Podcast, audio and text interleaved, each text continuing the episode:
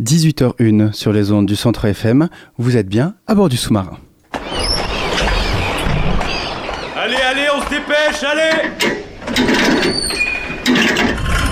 Vie étudiante et associative. c'est la grande voile Écologie.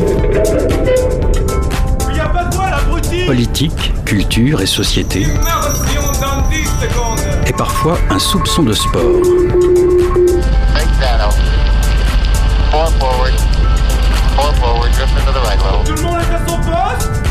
Du lundi au jeudi, 18h-19h, le sous-marin, la quasi quotidienne d'infos de Radio Campus Angers.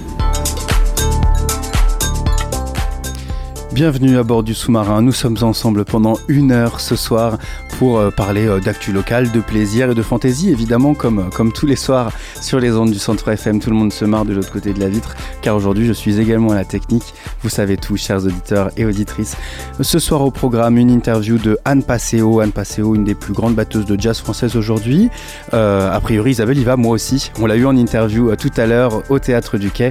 Elle nous raconte ses pratiques et sa relation au chamanisme puisque son album qu'elle vient jouer en concert ce soir s'appelle Shaman. On en reparle juste après. On aura également la chronique d'Augustin qui nous gratifiera d'une revue de presse sur les séismes en Turquie, euh, ainsi que la euh, traditionnelle chronique d'Isabelle, un reportage d'Alice qui est allée à la rencontre d'une compagnie qui met à l'honneur les cultures et les danses tziganes, la chronique des folies, enfin bref, un mercredi comme on les aime sur les ondes du centre FM.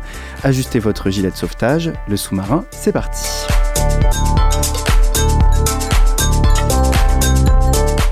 Mais avant tout, la chronique d'Augustin. Salut Augustin. Salut Hugo. Euh, donc tu nous fais une chronique. Alors oh, Adam n'est pas là, on l'embrasse, euh, on embrasse on bien évidemment euh, sur YouTube. Et Benoît. sur, sur, YouTube, nous sommes en guerre disponible. Mais bon, ils sont pas là cette semaine, donc tu as pris le as pris le relais. tu vas nous parler aujourd'hui des séismes qui ont touché le sud-est de la Turquie et le nord de la Syrie. Entre dimanche soir et lundi matin, deux séismes de magnitude 7,8 sur l'échelle de Richter ont engendré, à l'heure actuelle, plus de 11 200 morts. Ces tremblements de terre surviennent dans un contexte hivernal, avec des températures sous 0 degré et des pluies récurrentes. Un contexte évidemment euh, particulier euh, qui rend des aides humanitaires encore plus urgentes. D'autant plus que ce genre de catastrophe, les... dans ce genre de catastrophe, les 48 à 72 premières heures sont les plus importantes. La Turquie et la Syrie ont demandé chacune de leur côté l'aide humanitaire internationale. Dès lundi, le commissaire européen à la gestion des crises, Ranez Lenarcic, a annoncé sur Twitter l'activation du mécanisme de protection civile de l'Union européenne. La France a envoyé presque 200 secouristes entre lundi et mardi. L'État, euh, l'aide vient, mais est retenue par les infrastructures routières endommagées et les tensions qui règnent en Syrie. Une aide internationale qui se met en place malgré les tensions nombreuses entre l'UE et la Turquie et avec la Syrie qui est, comme le rappelle Philippe Ricard pour Le Monde, un État totalitaire allié de la Russie.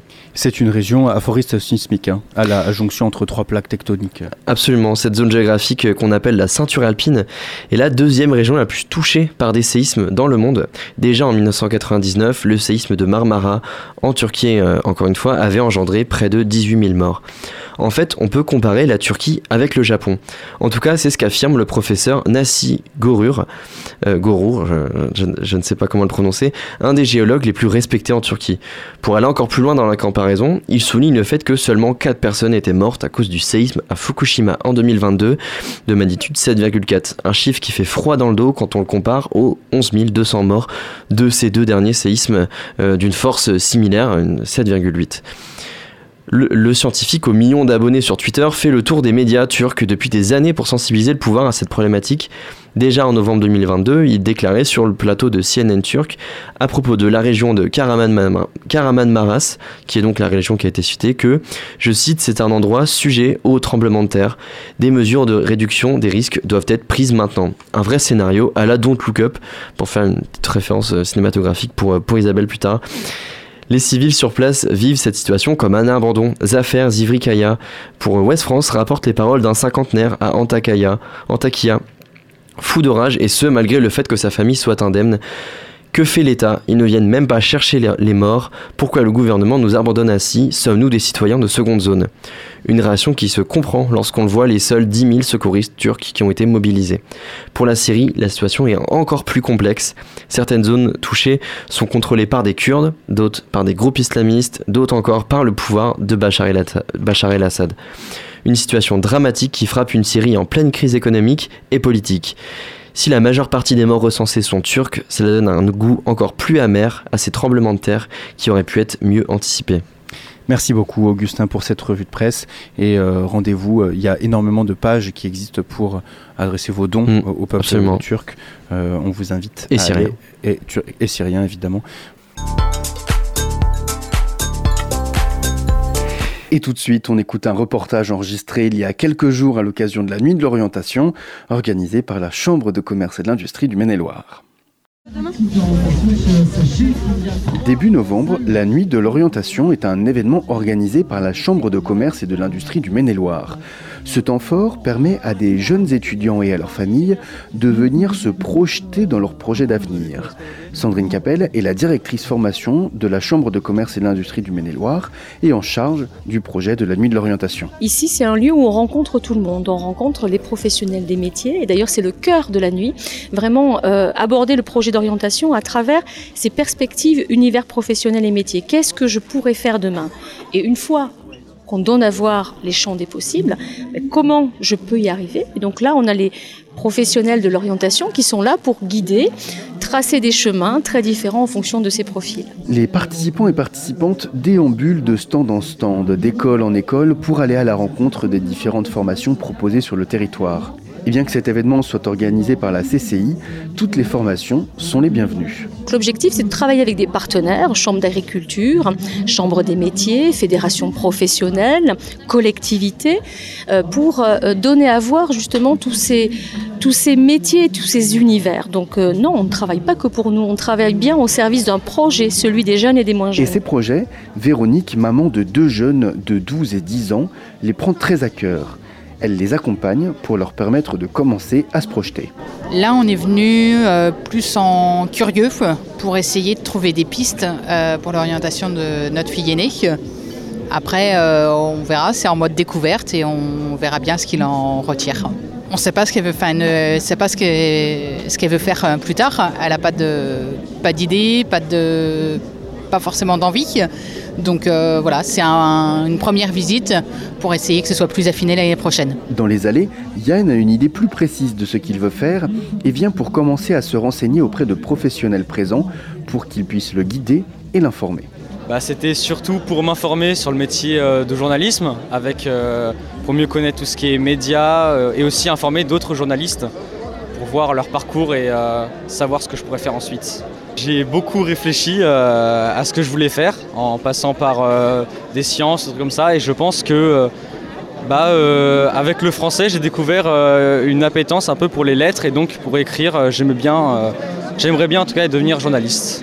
Les profils sont divers et les âges aussi entre des jeunes encore au début du collège, ceux qui arrivent en fin de lycée ou bien encore ceux qui sont en réorientation, les histoires sont multiples et ça, Sandrine Capel et la Chambre de commerce et de l'industrie du Maine-et-Loire l'ont bien entendu. L'orientation, c'est effectivement pas euh, en classe de seconde uniquement quand euh, voilà, on arrive au lycée, c'est pas juste en classe de troisième. Je crois que c'est très tôt qu'il faut effectivement euh, réfléchir sur les champs des possibles, discuter aussi sereinement sur son métier, ses évolutions. Et je pense qu'effectivement, c'est en en faisant une réflexion un peu plus longue, un peu plus long cours, que ça permet de dédramatiser. Il n'y a pas. Puis en plus, aujourd'hui, il y a plein de passerelles qui existent. Hein. on n'est pas, même si on commence par un chemin par un bout de chemin. On n'est pas tenu d'y rester. Si ça fonctionne pas, ben on, prend notre chemin. Les passerelles existent entre l'enseignement initial, entre la formation continue, la formation qualifiante. Donc on peut à tout âge bifurquer et se réorienter. Et ça, je pense qu'il faut le dire et le redire. C'était pas le cas il y a quelques années. C'est une réalité aujourd'hui. L'orientation des jeunes figure au premier plan des actions prioritaires des CCI partout en France, avec pour objectif de permettre à toutes et à tous de continuer à découvrir et se découvrir. Un reportage à retrouver sur notre site internet et sur le www.murmure.org, Murmure, le guide sonore des territoires. On vous invite à aller checker ça. On se fait une première pause musicale sur les ondes du 103 FM. On écoute Wishes de Anne Passeo, tiré donc de son album Shaman.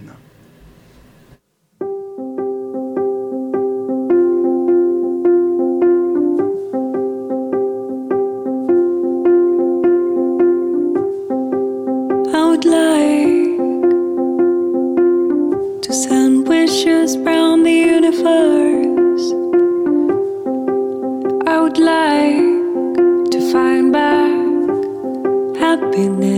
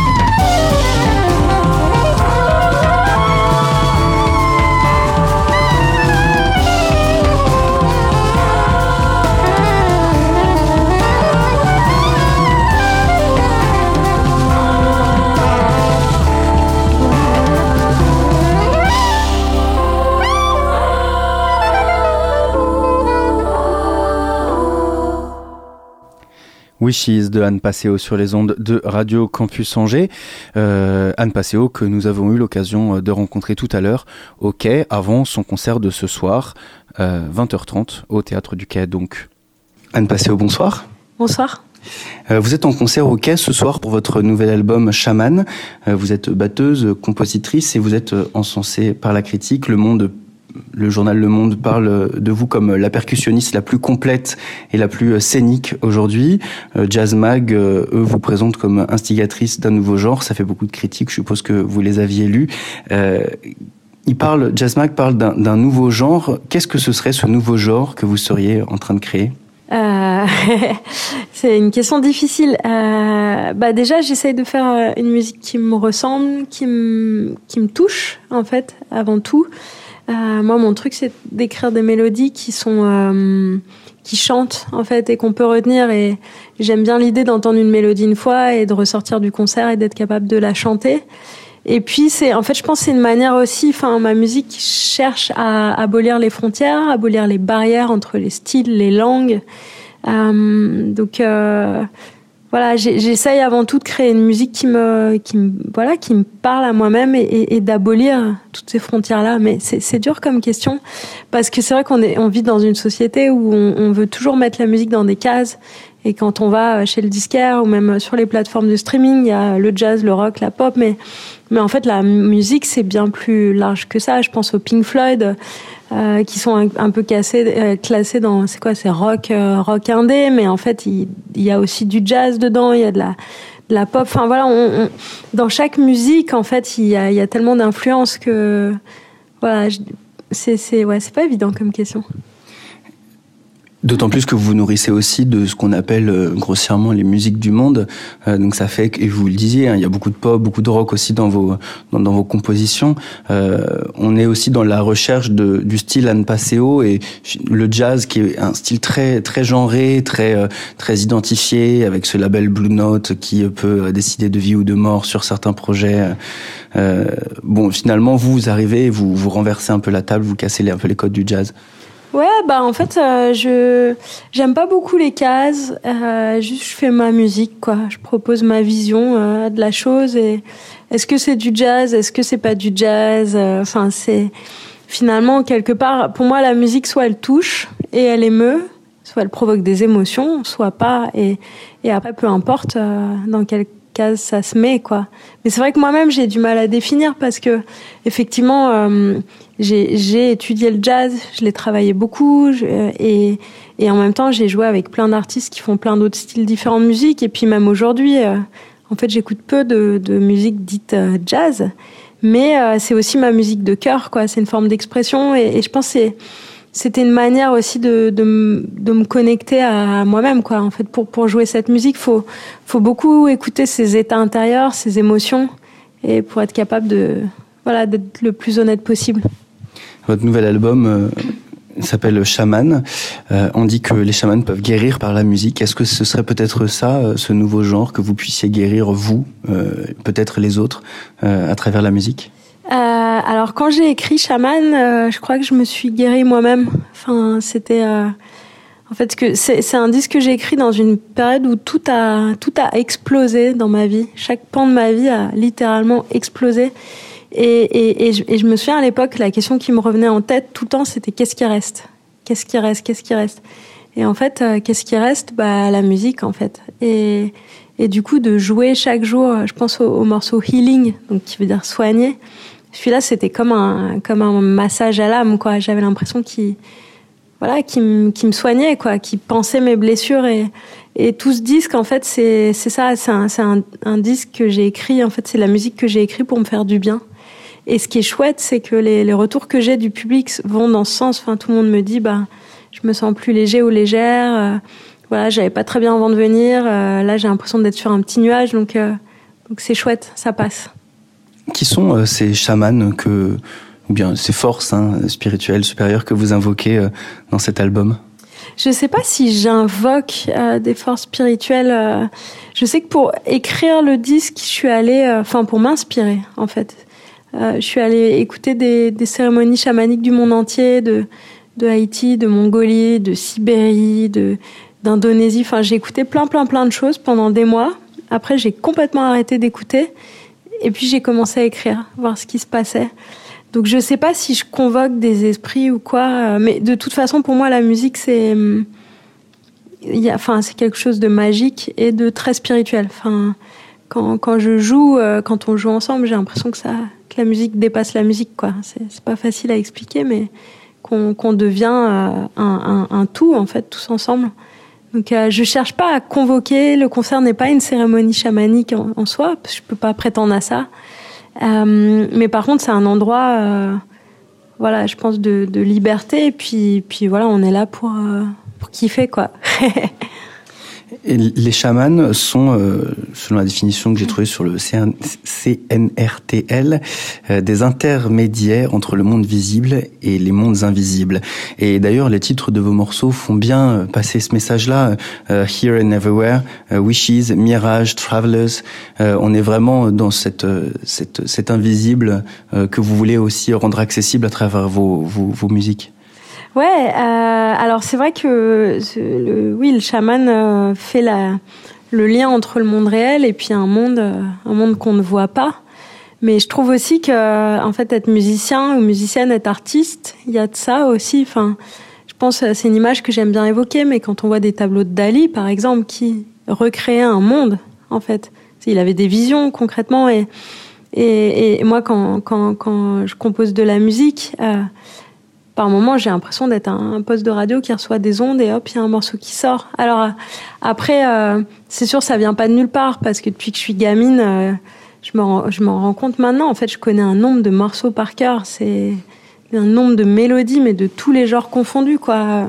Et donc, je pense que le cerveau, il fait son, son travail. Puis parfois, il y a y a des instants de grâce et puis il y a un morceau qui qui arrive et, et, parfois je me dis je, je commence un morceau, puis je me dis, ah, j'ai déjà entendu quelque part.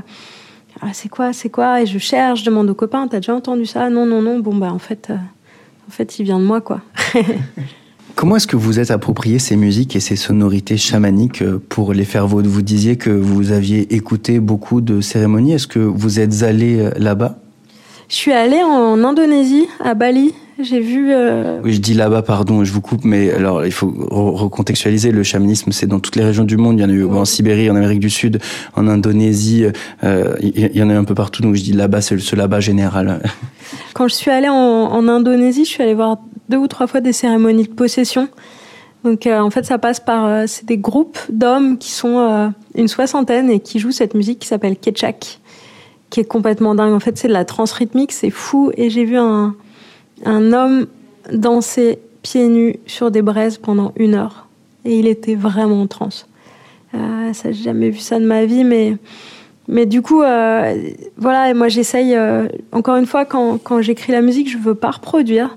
Par contre, euh, en fait, c'est, c'est se nourrir, quoi, nourrir, écouter le plus de choses possible, et puis, et puis voir aussi, en fait, c'est des états aussi à trouver.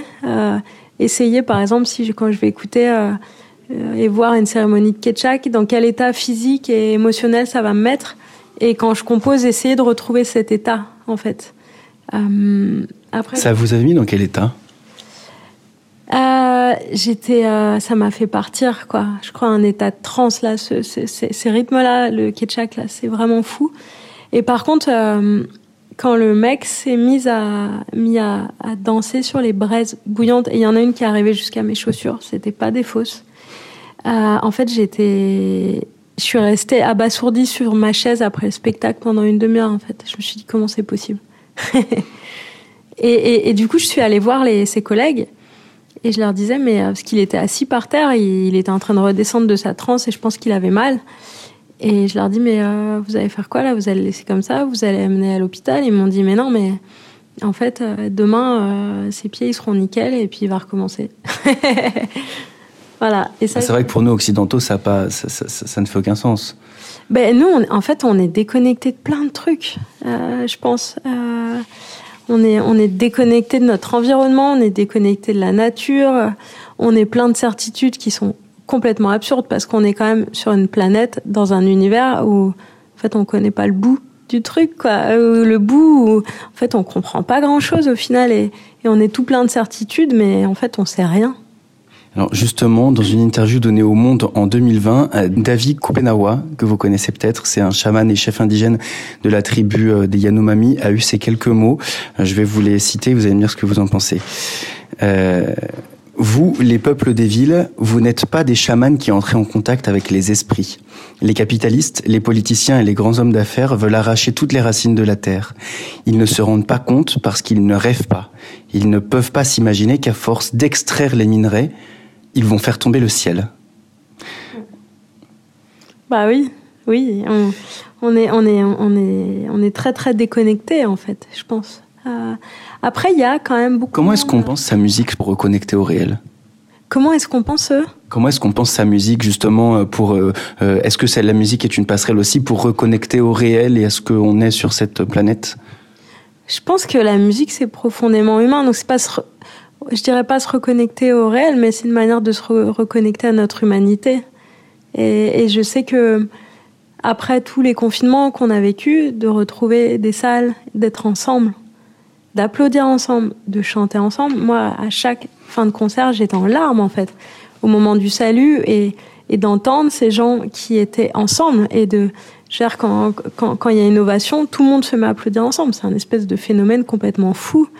Euh, et donc c'est une manière de, en fait, je trouve de se reconnecter à, à ce qu'on est en tant qu'humain. Quoi, on est des êtres de- d'émotions, de, sensations. euh, euh, on n'est pas des, des petites machines, quoi. Quel a été le processus d'écriture de cet album? Euh, j'ai écrit le premier morceau euh, en avril 2019, juste après le décès de mon grand-père. Euh, en fait, je lui ai chanté des chansons jusqu'à son dernier souffle. Donc, il est, il est parti euh, avec moi à côté, et ma famille, ma sœur et ma mère. Et, donc, j'ai écrit Here and Everywhere. En fait, j'ai eu l'impression qu'en fait, quand il est parti, il était là, mais j'avais l'impression qu'il était dans le, le chant des oiseaux dehors, euh, le vent euh, qui faisait bouger les rideaux, l'air que je respire. Et, donc ça a vraiment été une expérience très, à la fois très difficile et en même temps très belle. Et, je sais que ça m'a fait beaucoup réfléchir, quoi. Genre, mais où il est maintenant, quoi. Et, ensuite, euh, j'ai continué à écrire de la musique sans trop, euh, sans trop me poser de questions, quoi. Et, puis au bout d'un moment, j'ai regardé derrière et je me suis dit, mais mais en fait, c'est de ça qui parle de ce disque, quoi. C'est des mondes réels, des mondes rêvés, euh, de, de l'au-delà, des, gens qui sont capables de communiquer entre les mondes. Parce que c'est ça qui est drôle aussi, c'est que le chamanisme, il y en a dans le monde entier, mais même dans les régions, dans le bocage, en France. Euh, c'est- personne n'ose trop le dire, mais en fait, c'est très très présent dans toutes les cultures du monde entier. Donc, euh, je me suis dit, ben, en fait, que, voilà, j'ai envie de parler de ça, quoi. Et, du coup, pendant le processus, euh, voilà, je suis allée écouter, enfin, après avoir écrit Irene Everywhere, je suis allée écouter plein de musique, je me suis regardée, écouter plein de choses, puis voilà, il y a de la musique qui a, qui a fleuri, quoi.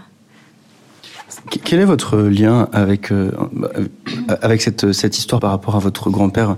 On l'entend assez euh, directement, mais quel est votre lien euh, à la spiritualité, vous? Alors, je je crois pas spécialement en Dieu, je crois. Par contre, ce qui est, ce qui est rigolo, mais c'est que je, je crois, je crois qu'il n'y a pas de hasard. Euh, je crois qu'on qu'il y a des choses qu'on comment dire qu'on construit notre avenir aussi et ce qu'on devient et qu'on attire je, je crois quand on fait le bien on attire le bien. Euh, ça j'en suis sûre. Euh, je crois qu'il faut voilà respecter l'autre le prochain respecter la nature et, je, suis assez proche finalement de cette cette philosophie bouddhiste qui dit qu'en fait euh, tout est connecté quoi. Tout est lié et qu'on fait partie d'un grand tout. Euh, voilà. Vous avez travaillé euh, il y a quelques années avec Henri Texier, euh, peut-être euh, pour le représenter, un, des plus grands contrebassistes de jazz français euh, encore en activité. Lui aussi, il a consacré un album lui aussi à ses pratiques chamaniques avec son album Sky Dancers. Lui, c'était les peuples amérindiens spécifiquement. En quoi est-ce que vos approches se, se ressemblent ou bien diffèrent autour de cette, cette composition des musiques chamaniques?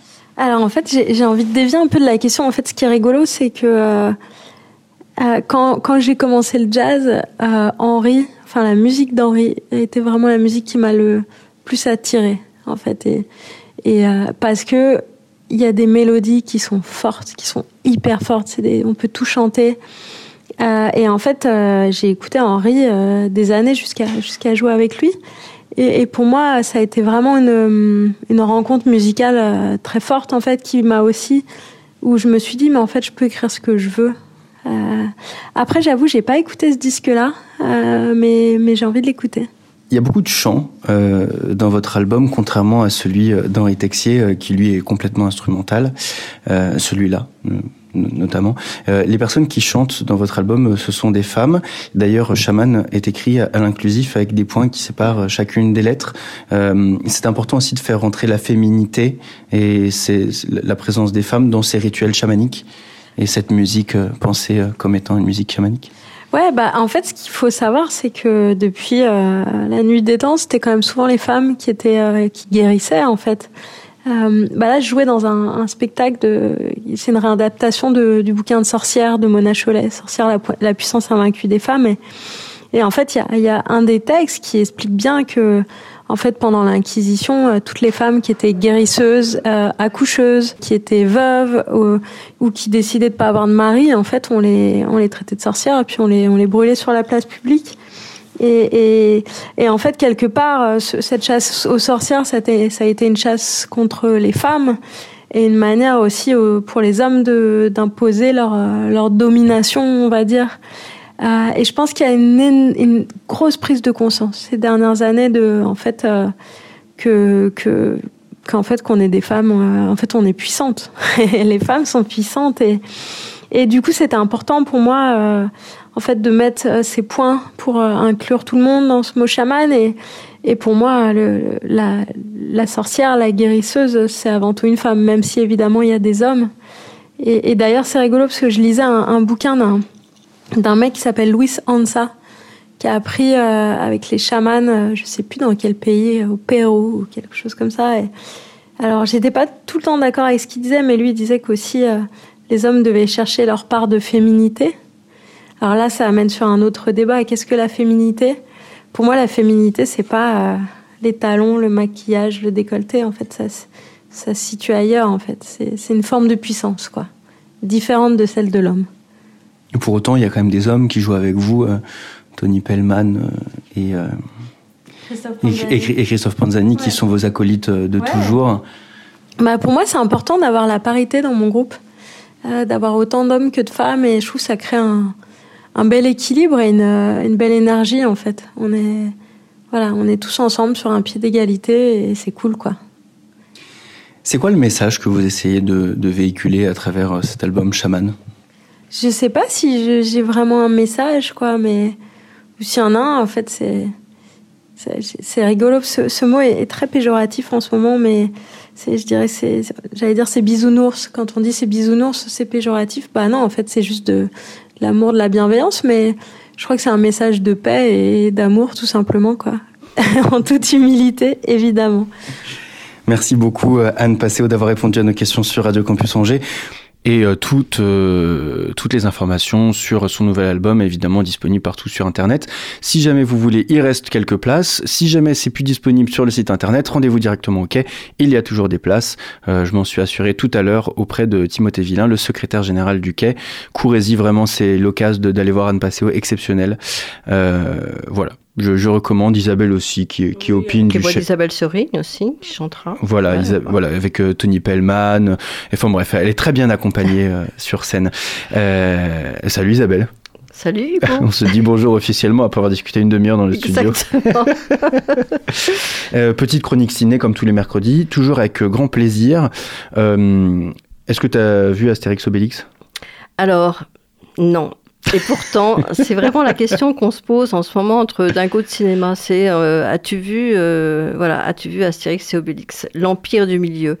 Alors, c'est vrai que je l'ai pas vu, même si j'ai beaucoup de, de, respect pour euh, Guillaume Canet, qui sait prendre euh, des risques aussi bien en tant qu'acteur que réalisateur. Et même si euh, Hugo, il a battu des records mercredi dernier avec 466 000 entrées en une journée. C'est beaucoup. C'est beaucoup, c'est plus que pour Avatar. Ah ouais. Hein, quand même. Euh, non, il ne s'agit pas de ce film-là hein, dont on parle entre dingo du cinéma. c'est de, de quel film vous parlez Eh ben, c'est de Babylone. C'est-à-dire entre blockbusters. Ouais. Alors c'est vrai que c'est un blockbuster aussi, hein, d'a- d'ailleurs, euh, mais il n'a pas fait autant d'entrées quand même que Astérix, mais je pense que ça va venir. Et euh, bah, c'est un film de Damien Chazelle, hein, et même ici à Radio Campus, euh, Alice, Augustin, ouais. Mathilde, tout le monde a vu ce film. Aussi posé la question à un moment, hein, est-ce que tu as vu Babylone? Alors c'est vrai que le film dure 3h10, donc j'ai un petit peu attendu avant d'y aller d'avoir cette fenêtre-là. Et j'ai pas du tout regretté, hein, pas du tout. Chazelle, c'est un cinéaste euh, qui fait du cinéma pour le grand écran. Il n'hésite pas du tout à nous en mettre plein les yeux et les oreilles. Il y a des figurants euh, par milliers, des costumes délirants, des- de l'action, une photographie magnifique, des personnages hauts en couleur. D'ailleurs, il y a Brad Pitt qui joue vraiment dans un rôle extraordinaire. Il y a des drames, de la romance, bref, tous les ingrédients y sont. Et en fait, ça prend. Et euh, d'ailleurs, dès le début, il nous met dans l'ambiance de ce cinéma américain des années 20 où tout était permis jusqu'à l'excès. Et là, il est vraiment très fort hein, pour nous mettre dans le bain. D'ailleurs, ça fait penser à La La Land. À La La va Land et la écouter un petit musique bout. de La La Land. Qui, voilà. De toute façon, toutes les musiques de la lande se ressemblent, je trouve. Oui, alors cette, musique de La La Land, euh, elle Je me est... fais insulter de l'autre côté de la vitre. Non, non, non, ça donne envie de danser. hein. Et d'ailleurs, euh, je vois Augustin qui commence déjà à taper du pied. Donc La La Land, euh, la BO, elle est... euh, Elle est... euh, Ouais. Ouais. Oui, vous êtes- Ouais. ouais. Vas-y, carrément, balance le son, Didier. It called me to be on that screen and live inside each scene. Ouais, bon, ça va, on connaît. On connaît Bon, Ouais, alors, moi, j'aime pas la la lande. C'est un rabat-joie. Alors cette musique, elle est signée euh, Justine Hurwitz et c'est aussi lui qui a signé la, BO de Babylone. hein. mais bon, pour l'instant, elle est assez, on peut pas la diffuser comme ça. Et euh, pour en revenir à La La Land, tu dis Hugo que tu n'aimes pas beaucoup La La Land, mais je t'assure que s'il faut voir une chose, et tu t'en souviens sans doute, c'est la première scène avec une chorégraphie de dingue qui est euh, entre euh, les Demoiselles de Rochefort et West Side Story. Tout en plan séquence, là. Ouais, Ouais. vraiment, euh, s'il faut voir qu'une chose dans La La Land, c'est celle-là, et en plus c'est au début, donc ça peut être pratique. Euh, balais et claquettes sur des capots de voitures pris dans un énorme embouteillage. Moi, je me suis dit que si tout le film était comme ça, ça allait vraiment être un sacré film. Ouais, bon, écoute, moi je te propose qu'on vienne quand même à Babylone. Ouais. Ça, te- ça te va Alors, euh, Babylone, c'est une grande fresque du Hollywood des années 20 euh, aux années 50 euh, qui parle du passage du muet au parlant. En gros, c'est une, une page de l'histoire du, du cinéma qui se dresse sous, sous nos yeux, là. Oui, mais alors c'est pas du tout traité comme ça. Hein. C'est pas didactique, c'est pas de la pédagogie, il n'y a rien de linéaire. C'est un grand bazar que nous propose Chazelle. Alors tu vas me dire, euh, oui, peut-être un, un grand bazar, mais sans doute un peu organisé. Alors il y a des stars complètement dég- déglinguées, mais dont la magie du jeu opère dès que la caméra tourne, dès qu'on entend moteur. Des fêtes débridées, des films tournés dans l'urgence avec une grande créativité. Euh, rien à voir, bien sûr, avec le Hollywood d'aujourd'hui, très balisé, marketé. Je ne sais pas si tu savais, Hugo, qu'en en fait, ils dépensent plus pour la promotion de leurs films que pour leur Ah ouais réalisation. Non, je savais pas. Bah ouais. Avec tous les produits dérivés, tu sais, tous Hmm. les petits personnages en plastique Ouais, là, ouais, que tu super. trouves. Il termine dans Et- l'océan. Génial. Voilà, donc bref, le film est à voir et en plus dans tous les cinémas de la ville, tous. Euh, changeons de sujet. On n'oublie jamais nos camarades de Ciné Légende. Mais Radio non. Campus Angers est très fier d'être partenaire de Ciné Légende, l'association de laquelle tu es également membre, Isabelle. Et donc, euh, Ciné Légende poursuit son cycle, euh, le fil de la vie avec l'âge adulte. Oui, alors après Happiness Therapy, qui a été diffusé lundi soir aux 400, pou- 400 coups, avec un public nombreux, hein, on était vraiment ravis, des échanges très riches sur la bipolarité, sujet pas forcément très évident, avec Bénédicte Goyer, là, qui, était, qui est une psychiatre. Psychiatre, oui. Et euh, demain soir à 20h, Geoffrey Ratoui, qui est un historien, abordera dans sa conférence l'angle légendaire, hein, puisque c'est une légende dit légende, Hmm. avec euh, l'âge mûr ou l'éternelle désillusion, et c'est à l'Institut municipal à 20h. Et euh, à mon grand étonnement, tu vas nous proposer un, un conseil télé. Télé, oui, voilà. Ouais. C'est un peu un gros mot, c'est ouais, vrai. Oui, c'est un gros mot. ouais. Alors oui, euh, parce que le service public il propose sur France 5 une nouvelle émission de cinéma, mais vraiment une émission de cinéma. Ça s'appelle Beau Geste. C'est signé euh, Pierre Lescure, qui est l'ancien patron de Canal+ et du Festival de Cannes, et c'est absolument formidable. Alors c'est pas du tout le plateau euh, avec des cinéastes, actrices, acteurs qui viennent faire leur promo. Ça, ça a pas de sens à mon avis quand on aime le cinéma. Non, c'est la- la télé qui se déplace à la rencontre des professionnels du cinéma. Des courts reportages qui donnent envie d'aller euh, dans les salles et qui nous font découvrir aussi les coulisses du 7e art. C'est tous les dimanches à 23h, ou pour toi, Hugo, qui est un peu couche-tôt, Ah oui, très couche-tôt. tu peux le revoir en replay. Il y a déjà trois, trois émissions qui sont sorties. Eh ben, c'est super. Merci beaucoup, Isabelle. Et puis à la semaine prochaine pour une nouvelle chronique ciné. Avec grand plaisir, Hugo. Et puis on se voit tout à l'heure euh, pour le concert d'Anne Passeo. Ouais. Ok.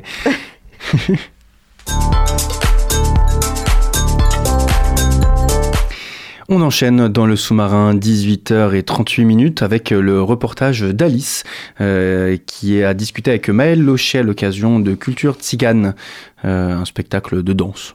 Non, pas du tout de danse, mais c'est peut-être ça. Je me souviens plus ce que c'est. On écoute ça tout de suite. Ah non, c'est des chants.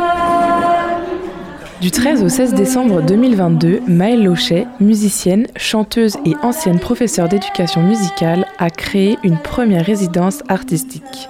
Elle a choisi le quartier Belle-Beille et les Hauts-de-Saint-Aubin comme lieu privilégié pour proposer différents temps de création. Culture.s, Zigane.s met à l'honneur des femmes et tente de déconstruire les clichés autour de ces communautés et de ces cultures. Je dirais euh, que c'est euh, un peu comme une nouvelle porte pour moi en termes de carrière professionnelle. Donc euh, il y a vraiment cette idée, cette envie, ce désir que cette première édition puisse semer des graines pour plein d'autres projets en fait. Peut-être que euh, ce que j'ai envie d'apporter, c'est à travers l'expérience de la musique, quelle nouvelle porte ça peut ouvrir en plus en fait.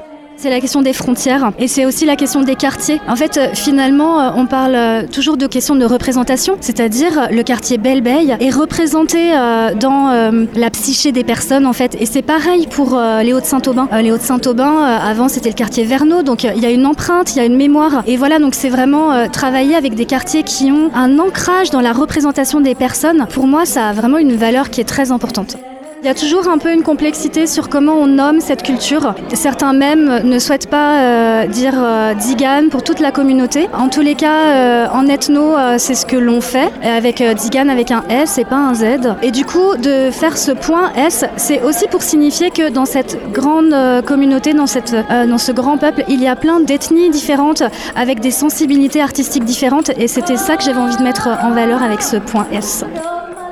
Tout le monde connaît euh, les gitans, donc finalement ça situe aussi les communautés dans un espace géographique et c'est très en lien aussi avec leur, euh, leur histoire et euh, comment ils ont bougé aussi au, fur et à mesure des siècles. Donc les gitans qui se situent plus dans le sud de la France, il y a les manouches, ah non, on prononce manouche, à Strasbourg. On a les, hum, les les Sinti par exemple aussi. Euh, voilà, là c'est les, grandes, gypsies bien sûr, avec l'Angleterre. Voilà les premières qui me viennent à l'esprit comme ça.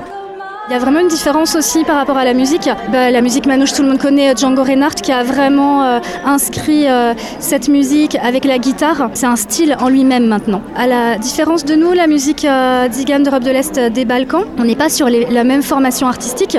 Là, par exemple, nous, euh, ce qu'on propose, c'est euh, avec un cymbalum et c'est vraiment euh, l'instrument traditionnel euh, des Balkans euh, d'Igan, mais pas que d'Igan, aussi la musique traditionnelle euh, roumaine.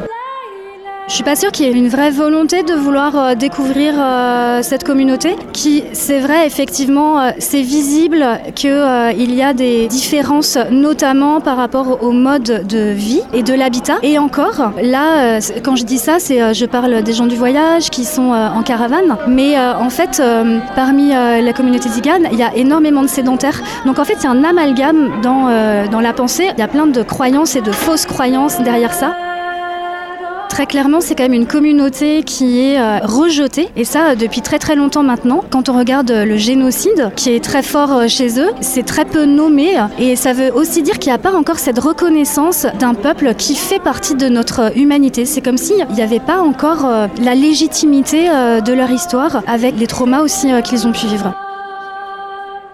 Là, je vais dire de manière générale qu'il y a quelque chose euh, pour les femmes qui peut être euh, assez complexe en fait euh, dans un monde euh, patriarcal. Et du coup, de prendre en exemple ces femmes, ça montre aussi euh, des exemples que les choses sont possibles, même quand effectivement il y a euh, peut-être une prédétermination, un destin un peu euh, complexe et plus complexe. Et pour moi, c'est aussi pour euh, montrer aux jeunes qu'il y a toujours euh, une possibilité de dépasser un contexte euh, compliqué. Ce qui m'a vraiment touchée, c'est euh, leur détermination. Justement, le fait qu'elles ont, euh, dans leur clan, elles se sont dit, mais il y a quelque chose qui n'est pas juste, en fait, au sein même de leur clan, et au risque d'être euh, banni, parce que euh, la complexité, elle est là, mais en- finalement, ça nous ramène toujours à ce que l'on vit chacun. C'est qu'est-ce qui fait qu'on va décider de faire ce pas de côté par rapport à notre famille, hein, c'est le, clan initial. Qu'est-ce qui nous empêche d'aller explorer d'autres mondes, d'autres terres? Et donc là, on est sur quelque chose de très symbolique et également très concret. Et finalement, euh, ces femmes, elles m'ont inspiré euh, aussi euh, du courage en fait à, faire. À partir du moment où on a besoin de valoriser une culture, c'est qu'elle est dévalorisée. Donc en fait, c'est qu'il y a un besoin de rééquilibrer les choses. Valoriser, c'est aussi faire mémoire presque. Donc je pense qu'il y a un endroit qui est, qui est dévalorisé et qui a besoin d'être conservé et aussi pour faire mémoire.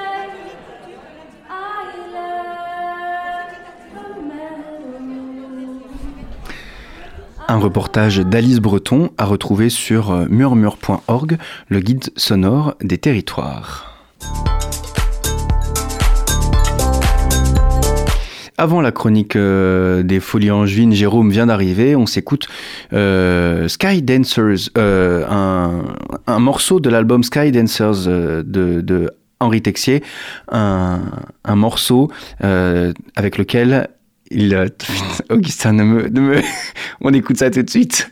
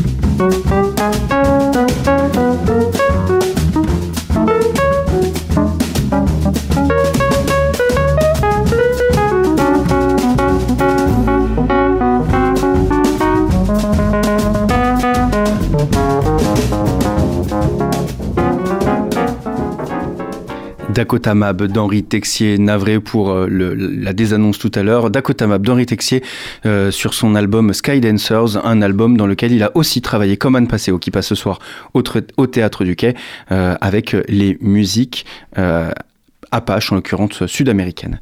Euh, on est bien dans le sous-marin tout de suite. là, c'est la chronique des folies. La chronique des folies avec Jérôme. Salut Jérôme. Bonsoir Hugo.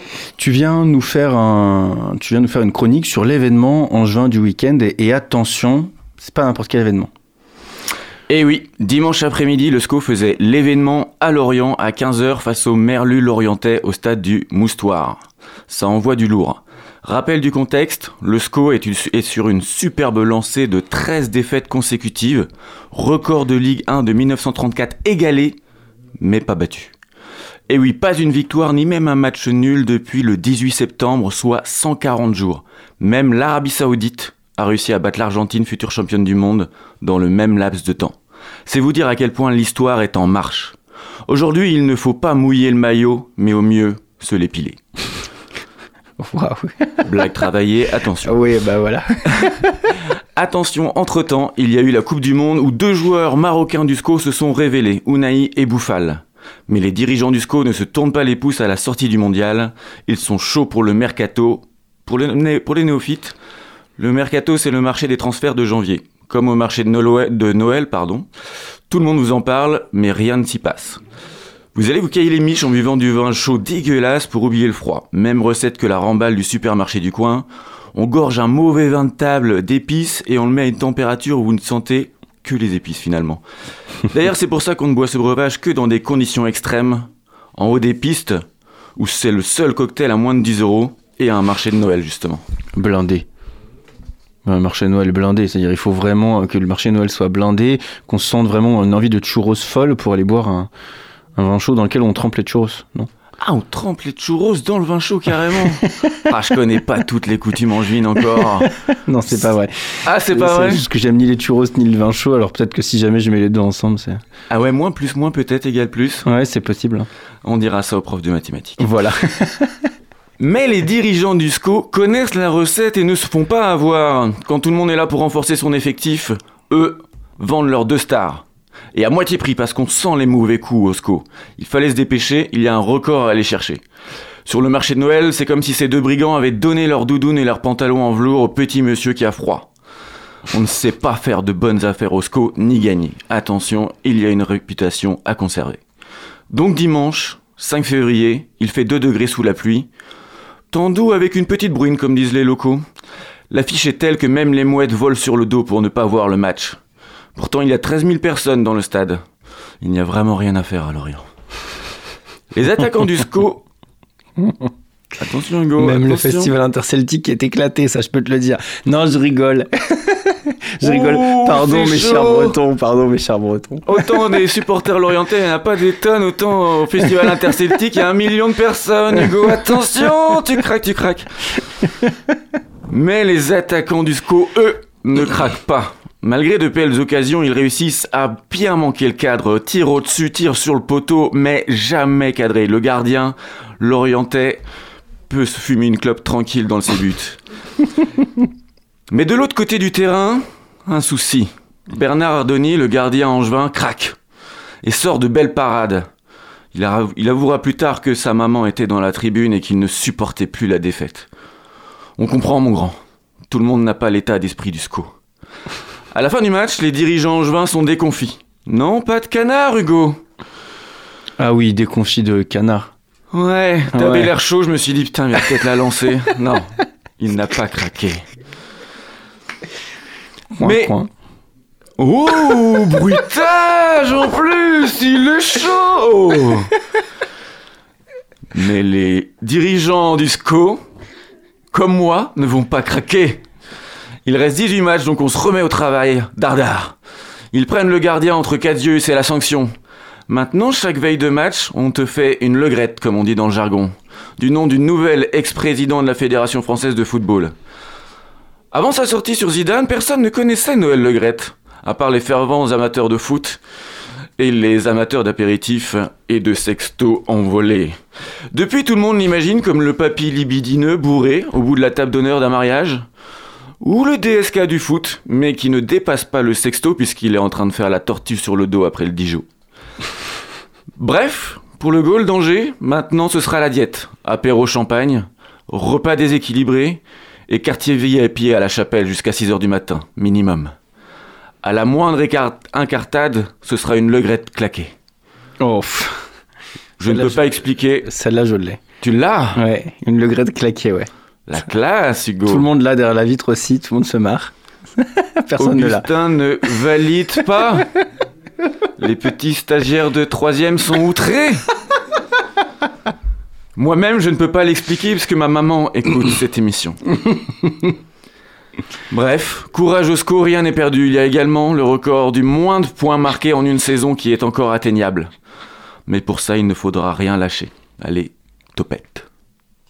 Merci beaucoup pour cette chronique absolument exceptionnelle. Et on se retrouve euh, très bientôt pour une euh, nouvelle chronique des folies. Avec grand plaisir, Hugo. Avec grand plaisir. Euh, eh bien, chers auditeurs, auditrices, c'est sur cette magnifique touche d'humour su- subtile, douce et joyeuse que le sous-marin se termine ce soir. Euh, 18h55 et on laisse la place à, euh, au coureur de funk sur les ondes euh, du 103 FM. Euh, merci beaucoup à Augustin, à la technique qui m'a suppléé en plein milieu de l'émission. Merci beaucoup à Alice pour son reportage et à Anne Passeo d'avoir répondu à nos questions. Évidemment, on embrasse Isabelle euh, et, euh, et- toute la team des folies. Bah oui, Une avec petite dédicace Bah, dédicace à toute la team des folies, à notre prof Julose. On l'embrasse. Voilà, bon, on fait jamais dédicace sur le centre FM, mais c'était voilà, je sais pas, j'ai une inspi. Euh, nous, on se retrouve dès demain à bord du sous-marin. D'ici là, n'oubliez pas, les bonnes ondes, c'est pour tout le monde. Retrouvez le sous-marin en podcast sur toutes les plateformes et sur le www.radiocampusangers.com.